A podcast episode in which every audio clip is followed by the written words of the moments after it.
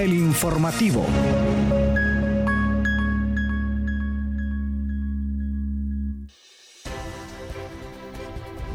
Hola, ¿qué tal estimados oyentes de El Informativo? Bienvenidos y bienvenidas a una nueva edición de este espacio informativo que día a día les lleva lo más novedoso del acontecer universitario nacional e internacional.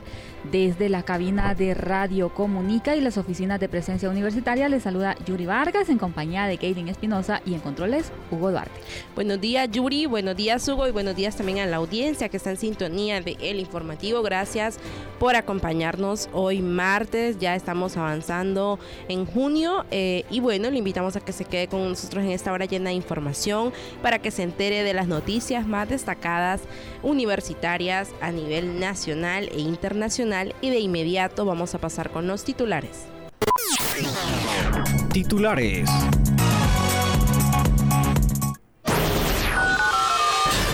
Inauguran Semana del Estudiante en honor al natalicio del prócer José Trinidad Reyes. Estudiantes de periodismo participaron en conferencia Desafíos del Periodismo de Investigación en la Era Digital impartida por el periodista Fernando Silva. Comienza por el edificio F1 reparación e impermeabilización de azoteas en toda ciudad universitaria. Facultad de Química y Farmacia desarrolla jornada química farmacéutico emprendedor. Inauguran proyecto solidario durante la conmemoración de los 14 años de la licenciatura en eventos y protocolo corporativo de la Universidad de Panamá. Facultad de Ciencias de la Educación y Humanidades realiza jornada de limpieza y reforestación en la Universidad Nacional Autónoma de Nicaragua, León. Inicia este mes construcción de la nueva sede de la Universidad Estatal a distancia en Puriscal. Y para cerrar los titulares, en la Universidad Nacional de Ingeniería se realizó el primer Congreso de Mantenimiento y Compras, esto impartido por la empresa John May Maquinarias. Noticias Puma. Iniciamos el segmento de noticias nacionales contándoles que cada 11 de junio en Honduras se conmemora el Día del Estudiante. Esto en honor al natalicio del prócer José Trinidad Reyes. En ese sentido, la máxima casa de estudios inauguró la Semana del Estudiante 2023, que dio inicio luego de un inspirador y enérgico discurso en el que el vicerrector de Orientación y Asuntos Estudiantiles, Ajax Irías, instó a los jóvenes universitarios a defender siempre la universidad. El vicerrector Ajax Irías expresó la la Universidad Nacional Autónoma de Honduras, a lo largo de más de dos siglos, ha venido formando generaciones de profesionales.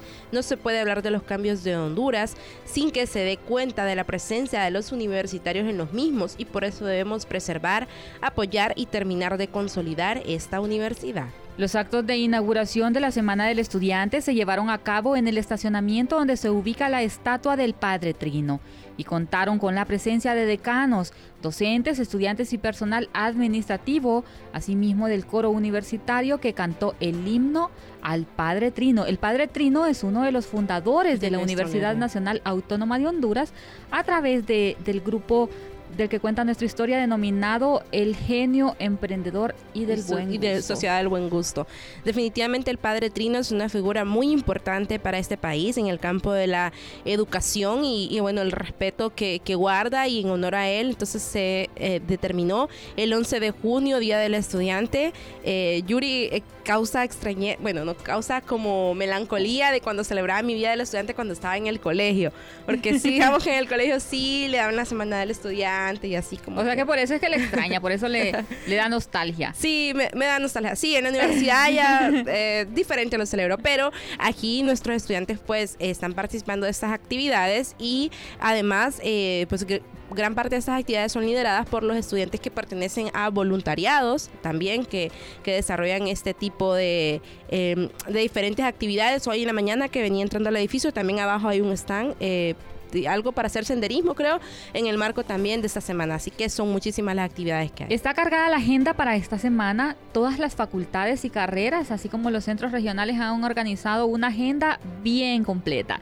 Así que hay que estar pendiente porque además de que los estudiantes pueden disfrutar de todas estas actividades, también pueden acumular horas del artículo 140 de las normas Eso es lo más importante. académicas. Exactamente. Pero mientras tanto, continuamos con más información del acontecer nacional. Y y es que en el marco de la Semana de Periodismo organizada por estudiantes y docentes de la carrera de periodismo, siempre de nuestra alma mater, en conmemoración al Día del Periodista hondureño que se conmemora el 25 de mayo de cada año. Fue invitado el periodista Fernando Silva para impartir la conferencia Desafíos del Periodismo de Investigación en la Era Digital, en la cual se comenzó con eh, un agradecimiento a los docentes por la formación recibida como los valores que le inculcaron durante esta charla que impartió eh, Fernando Silva, quien es un periodista de investigación que eh, trabaja en el medio contracorriente, él refirió algunos de los desafíos eh, que, tiene precisamente el periodismo de investigación en esta área. Entre ellos mencionó la innovación, y es que es uno de los aspectos más importantes. Los medios anticipan que destinarán más recursos al podcast y al audio digital, así como a los boletines enviados por correo electrónico. Se trata de canales que han demostrado eficacia para aumentar la fidelidad de las marcas informativas detalló el periodista y bueno, manifestó precisamente que esta es una de las nuevas líneas que debe buscar el periodismo de investigación eh, para poder, digamos, estar al, al, tope con las eh, nuevas tecnologías. Y ante este contexto, el profesional de la comunicación expresó que uno de los principales desafíos es la inteligencia artificial, pues el papel de la inteligencia artificial versus el periodismo de investigación es una interrogante que debemos hacernos a diario.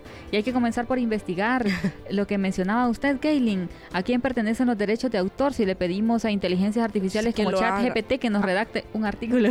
No, sí, eh, eh, eh, durante esta conferencia pues también hablo de esto y creo yo que no solamente en el periodismo de investigación, el periodismo digital, sino en general el periodismo y bueno, todas las áreas deben de, debemos de replantearnos esto porque el otro día, por ejemplo, acá unos compañeros le pusieron al chat GPT y crearon una canción. Entonces ya no necesitamos compositores, ya no necesitamos poetas. En una de mis clases nos dejaron una tarea, había que ver un video de YouTube sobre el derecho colectivo al trabajo.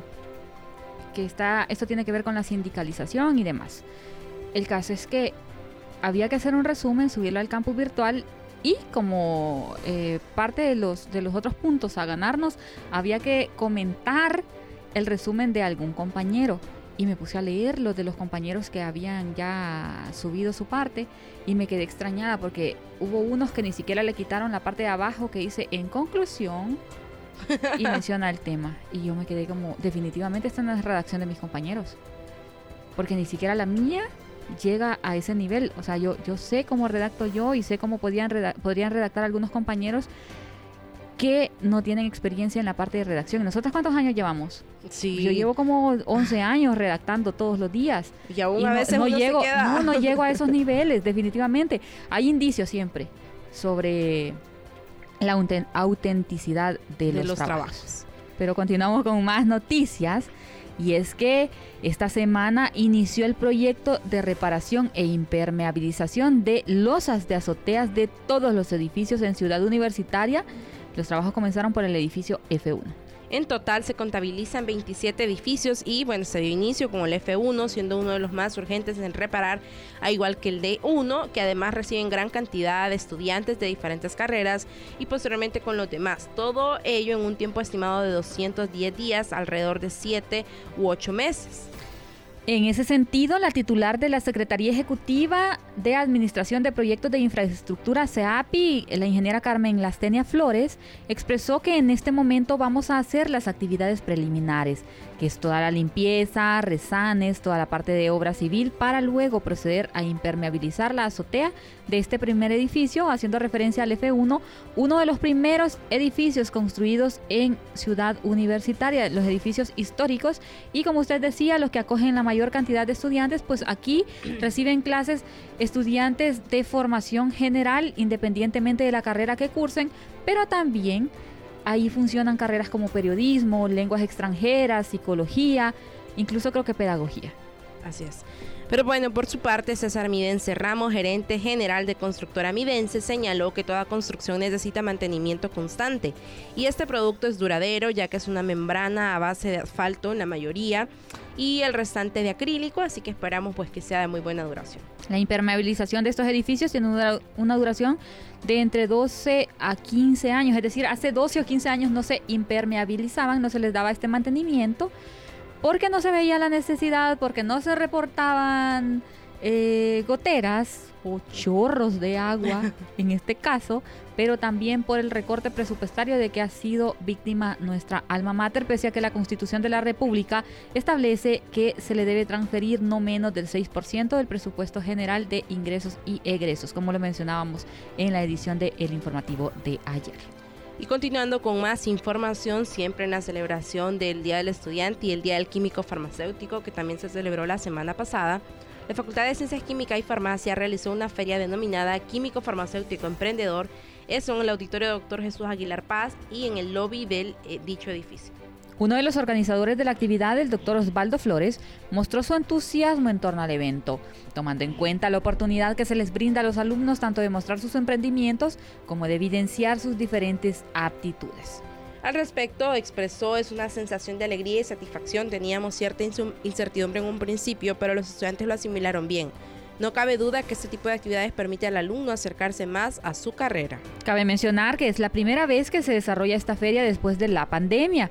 Previamente se realizaba una vez al año, siempre en conmemoración a las fechas mencionadas anteriormente. Ahora, luego de escuchar las noticias Pumas más relevantes a nivel nacional, vamos a pasar con nuestra sección de noticias internacionales.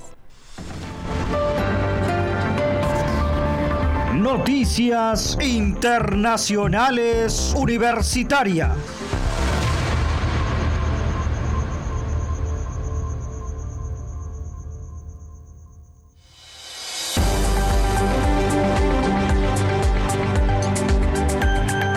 La sección internacional con noticias desde Panamá, donde en el marco de las celebraciones de los 14 años de la licenciatura en eventos y protocolo corporativo, fue inaugurada la boutique Protocolo Dress, un proyecto bandero que tiene la finalidad de proveer un inventario de ropa, calzado y otros elementos de la indumentaria requerida por los estudiantes de la carrera para realizar las actividades propias del protocolo y eventos.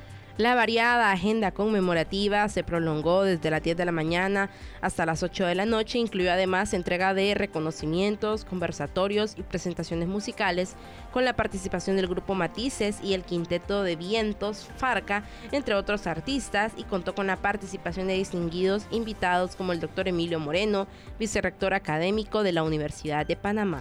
Sobre el particular, el decano de la facultad, el magíster Edgardo Burgas Álvarez, destacó la importancia que ha tenido para la comunidad panameña la apertura de esta carrera universitaria desde hace 14 años. Estamos satisfechos por la labor realizada en la formación de profesionales de alto nivel en este campo de la comunicación, señaló Murgas Álvarez. Continuando con más información, siempre de Nicaragua, en el marco de la campaña nacional ambiental verde, que te quiero verde, la Facultad de Ciencias de la Educación y Humanidades de la UNAM León realizó la jornada de limpieza y reforestación a lo interno y externo del recinto universitario.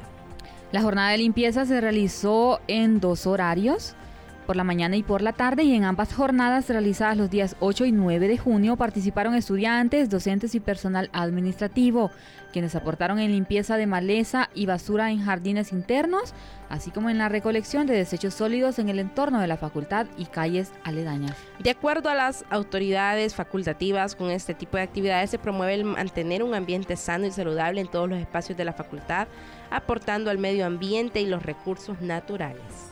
Como parte de la jornada ambiental, también se sembraron 150 plantas de las especies de leucaena, moringa, monje y aguacate, con una planificación diseñada del área previamente para este tipo de bosque. Pero continuamos con más información, siempre en la sección de noticias internacionales desde Costa Rica, desde la Universidad Estatal a Distancia, UNED, y es que comenzará el próximo 19 la construcción una nueva sede en Puriscal con el fin de mejorar los procesos académicos y servicios estudiantiles que ofrece desde 1979 a las personas habitantes en este territorio, aportando además mayor equidad, igualdad y calidad en la educación superior pública en el cantón. Con una inversión de 3.328.323.91 dólares. La obra se compone de dos edificios de dos niveles con sus respectivos parqueos con un área total de 2.400 metros cuadrados, localizadas en 120, localizada 125 este de las oficinas del Banco Popular en Puriscal. Las nuevas instalaciones que estarán listas en un año se, se proponen fomentar la innovación, el desarrollo científico y tecnológico, así como mejorar la gestión del sistema de educación superior pública de Costa Rica. El rector de la UNED, Rodrigo Arias Camacho, expresó las instalaciones están pensadas para mejorar nuestra gestión como universidad, pero especialmente están pensadas para responder a las expectativas y necesidades de la población y la comunidad en general, donde queremos multiplicar los servicios académicos con miras a los próximos años. Regresamos a Panamá, donde más de 32 empresas del sector industrial del país participaron del primer Congreso de Mantenimiento y Compras en Nicaragua, un evento académico organizado por la empresa Young Make Maquinarias y la UNI como parte de la alianza que existe entre ambas instituciones. El Congreso tuvo como objetivo el intercambio de experiencias entre los participantes y las empresas, así como dar a conocer las nuevas técnicas de optimización de los procesos, aprovechando las tecnologías que se están integrando a la industria y agroindustria en la región. El máster Eduardo Caldera afirmó que el Congreso es el formato idóneo para exponer las nuevas técnicas y las nuevas optimizaciones de procesos que ayuden a las empresas a mejorar sus procesos productivos. Y nada mejor que compartir experiencias con em-, empresas extranjeras que lleguen al país a exponer hacia dónde van las nuevas tendencias de la industria. La UNI, como una institución académica, promueve y trabaja en el fortalecimiento de capacidades de docentes, estudiantes y profesionales del país y estos espacios son la plataforma perfecta para aprovechar ese potencial y explorar nuevas formas de mejorar los procesos y estrategias. Luego de conocer las noticias internacionales universitarias, pasamos a nuestra sección cultural. Cultura Universitaria.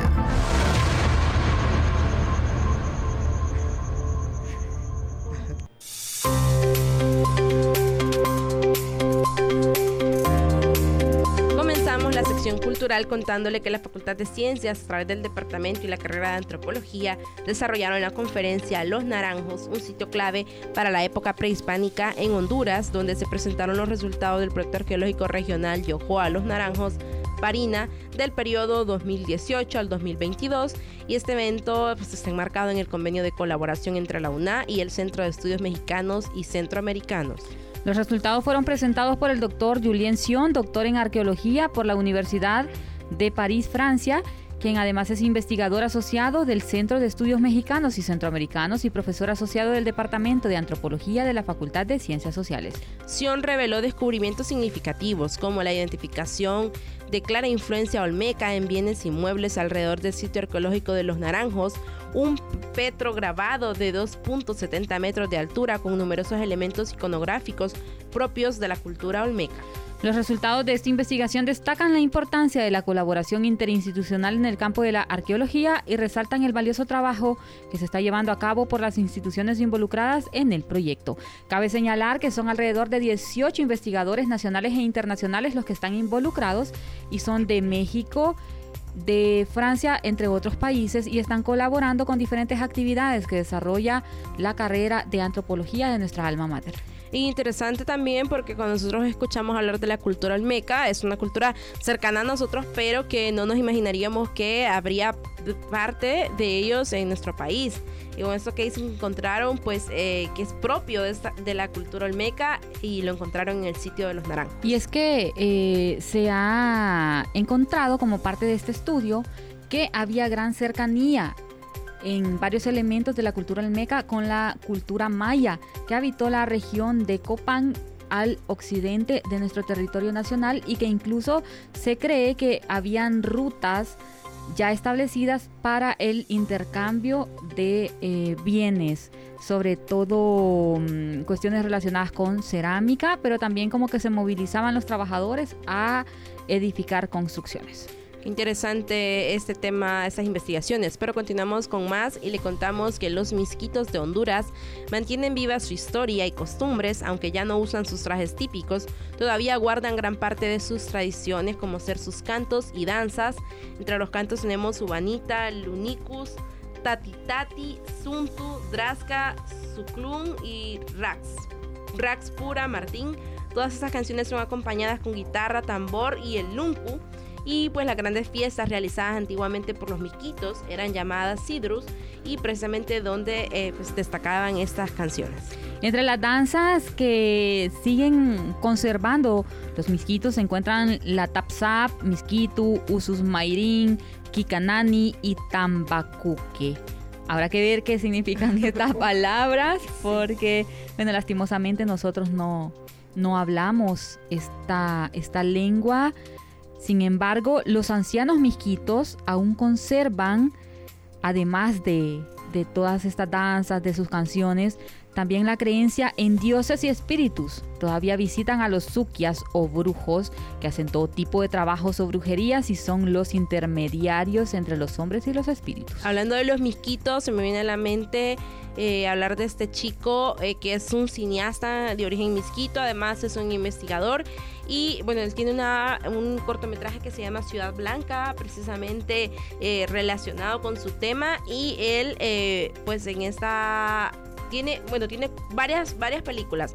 Y la última que tiene eh, es precisamente de una niña que eh, habla misquito y entonces como que tiene que hablar español, tiene que ir a la escuela y entonces está ahí eh, en esa búsqueda, en esa mantener sus propias raíces y también adaptarse al entorno. Así que un saludo para mi amigo cineasta, se me fue el nombre, es que tiene un nombre así como Misquito, pero... Eh, para el creador de John, Wood, ya me acordé, ah, John Wood. Este niño es, destaca en, o sea, nos ha representado a nivel internacional, Yuri nos ha representado en festivales de cine, en, festivales como en Italia, incluso ha estado en Francia, así que muchísimo, un saludo cordial a mi, a mi amigo.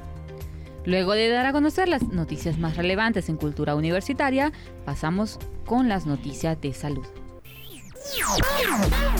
Prevención, enfermedades y tratamientos médicos en salud Radio Comunica.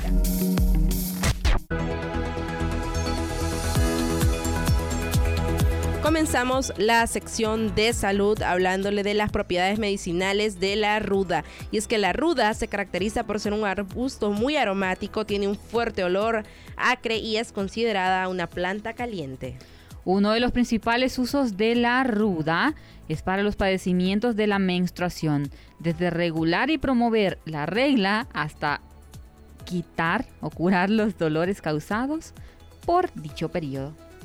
También se utiliza para dolores de cabeza, de oídos, musculares y punzadas, así como padecimientos estomacales y digestivos, diarrea, mareos, flatulencias, como contra parásitos intestinales y lombrices. La ruda ha resultado eficaz contra la fiebre y llagas en la garganta, enfermedades de la piel como la sarna, reumatismo, golpes y distensión muscular e incluso es considerada lactógena, emenagogo y abortivo porque eh, pues estos pueden ser algunos de sus efectos, pero también estimula la secreción de las glándulas mamarias durante la lactancia. Además funciona para la inflamación de pies, nervios, frialdad, cálculos renales, ataques alferecia para el latido, presión arterial, otitis de animales, combate los ruidos y sorderas, aire en oídos y ojos contra el histérico, cura las perillas, los ojos irritados y actúa como antiinflamatorio y también es muy común decir que hay que bañarse con ruda para quitar la mala suerte. Yo asocio más la ruda eh, como las señoras que hacen, que son sobadoras, que le hacen ahí un baño raro con ruda. Ajá. Viene de... Mire, en los pueblos eh, hay una creencia cuando dicen que los niños eh, tienen ojo, que alguien les hizo mm. ojo y Para los niños están decaídos, están con bastante fiebre, no quieren comer, tienen un ojo más pequeño que el otro, entonces se busca a la persona mayor de la comunidad para que rusee el niño. Con ruda, ¿verdad? lo que hace es que mastica un poco de ah, ruda, y creo que se mezcla algo, de alcohol, creo que, mezcla con lo que está eh, masticando y luego lo lo ¿qué término puedo utilizar aquí? Katie lo, lo rusea. sí, lo escupe. en, el, en el cuerpo del niño. Pero lo importante es la fe que tiene la gente. Y luego envuelven al niño. Bueno, algunas personas eh, acostumbran a pasar un huevo también. Después de que, después de que mm, le echan la ruda masticada, entonces le pasan un huevo, solo lo quiebran, se lo sirven en la mano con la yema íntegra preferiblemente huevo de gallina, dicen por ahí, se lo pasan al niño y los Me suena que usted lo ha hecho, Yuri. se sabe todo los pasos. Lógicamente, como el niño está calenturado, está súper caliente, entonces el huevo tiende a cocinarse. Mm. Y lo que hacen después es que lo llevan a alguna quebrada o algún río, de manera que el huevo corra y se vaya. Y eh, algunas personas creen que después de todo este proceso, pues el niño se cura. Interesante eh, este tipo de, creencias y bueno, sabemos que la medicina hoy en día es, tanto importante, pues la medicina tradicional, científica como la medicina alternativa eh, que tiene mejores resultados. Pero continuando, diga. no, Kaylin, es que... Es que realmente, bueno, no sé, yo me siento bien orgullosa de mis raíces. Miren, yo soy originaria de un pueblo en el oriente de nuestro territorio nacional que se llama Guinope y corresponde o pertenece al departamento del Paraíso. Y allá de verdad que se creen estas cosas. ¿Usted cree en el empacho también, Kaylin? Sí, sí, sí existe el empacho. Obviamente usted va a un doctor y raro le va a reconocer, pero sí existe. Y toda esta medicina tradicional y todo eso sí, sí tiene, sí tiene sentido. Mire, usted me quiere mandar ya a deportes, pero es que estos temas son tan interesantes. No, no, no. Vamos a pasar con la siguiente nota que habla del yantén, precisamente. Está el yantén. Le cuento que el yantén sí lo, sí lo consumo, sí lo consumo bastante. Eh, mi mami, o sea, le tiene mucha fe y creo que eso se va transmitiendo. Y, sí, me, eh, el yantén me ha dado muy buenos resultados. Eh, donde vivía antes cerca había una plantita ahí de yantén, entonces cada vez que tenía un dolor así como un dolor de en el costado, era muy bueno tomar ese yantén. Yo, he visto, yo he visto el yantén, el uso del yantén es que cortan las hojitas, las ponen como a su azar, se le dice, se pone como en un comal para que se calienten. Y después, así calientitas, se la ponen eh, en, las articulaciones o, por ejemplo, cuando alguien se ha fracturado o ha sufrido un esguince, entonces se la ponen calientita y luego se la envuelven con una venda. Y se supone que ayuda a bajar la inflamación. Y creo que esto tiene que ver precisamente con lo que vamos a leerles a continuación. Y es que entre los beneficios de consumir Yantén está que eh, contribuye a la expulsión de secreciones bronquiales, las cuales se llegan a acumular por su acción broncodilatadora. Se trata de un remedio adecuado para combatir las afecciones en el aparato respiratorio en general, gracias a su contenido de mucílagos, silicio, taninos, acubina y flavonoides. Contiene además la acubina, que tiene propiedades antiespasmódicas y antiinflamatorias que ayudan a calmar la tos. Sin embargo, suele ser de ayuda en otras afecciones tales como bronquitis, asma, resfriado, eh, afonía, faringitis, laringitis y voz ronca. Así que vaya, tómese un té sí. El yantén además ayuda a cicatrizar ya que tiene la capacidad de suavizar, ablandar y aumentar el grado de humedad de la piel y mucosas en afecciones cutáneas como heridas, hemorragias o cicatrices de forma tópica. Asimismo, debido a sus propiedades astringentes y antibacterianas es ideal para ayudar a desinflamar lo que le mencionaba, vea y a, a, desinfectar heridas en la piel tales como llagas, ampollas, raspones, acné y dermatitis tiene muchísimos usos, pero bueno, luego de conocer la sección de salud, vamos a pasar con lo más destacado en el campo deportivo a nivel universitario.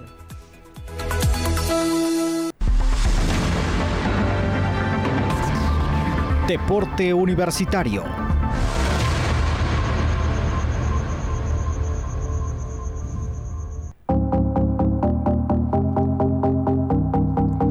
Atleta Miguel Ferrera sigue demostrando ser uno de los mejores taekwondistas de nuestro país. El catracho volvió a poner en alto la bandera de Honduras con una competencia internacional de taekwondo.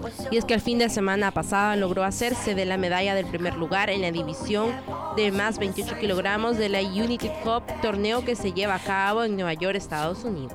Más 87 más 87 kilogramos eh, de la United Cup el evento sirvió de preparación para la participación que tendrá en el Abierto de Costa Rica y en los próximos Juegos Centroamericanos y del Caribe que se llevarán a cabo en San Salvador, El Salvador. Es decir, que este deportista es un atleta universitario. Así es. Y seguimos con más información en el campo deportivo y les hablamos del boxeador hondureño Teofimo López que tomó la inesperada decisión de retirarse del boxeo profesional apenas a sus 25 años de edad. Pero sí, acaba de ganar, Kaylin. De hecho, esta decisión la tomó tras vencer al escocés Josh Taylor el pasado sábado y coronarse como campeón mundial de peso superligero de la Organización Mundial de Boxeo OMB. por lo que el plugilista Catracho sorprendió al informar que no seguirá en los cuadriláteros. López en entrevista con Max Kellerman, con Max Kellerman en el programa This Hughes de ESPN dijo, anuncio mi retiro del deporte del boxeo, le he dado sangre, sudor y lágrimas desde muy joven y sí que ese reporte lo requiere. Tengo 25 años y soy el primer hombre en ser dos veces campeón mundial indiscutible. Estoy muy agradecido. Bueno, pues es una decisión bastante personal, solo él sabe el esfuerzo, el sacrificio, los dolores, los golpes que le ha llevado esta trayectoria, pero habrá que ver a qué se va a dedicar ahora. Pero mientras tanto, hemos llegado al final de esta edición de El Informativo, invitándoles a sintonizarnos nuevamente mañana miércoles, siempre por Radio Comunica o escucharnos en el mejor momento de su día a través de los servicios de streaming como Spotify. Se despide de ustedes, Yuri Vargas. Se despide de ustedes, Kaylin Espinosa. Les esperamos mañana en la próxima edición. Buenos días.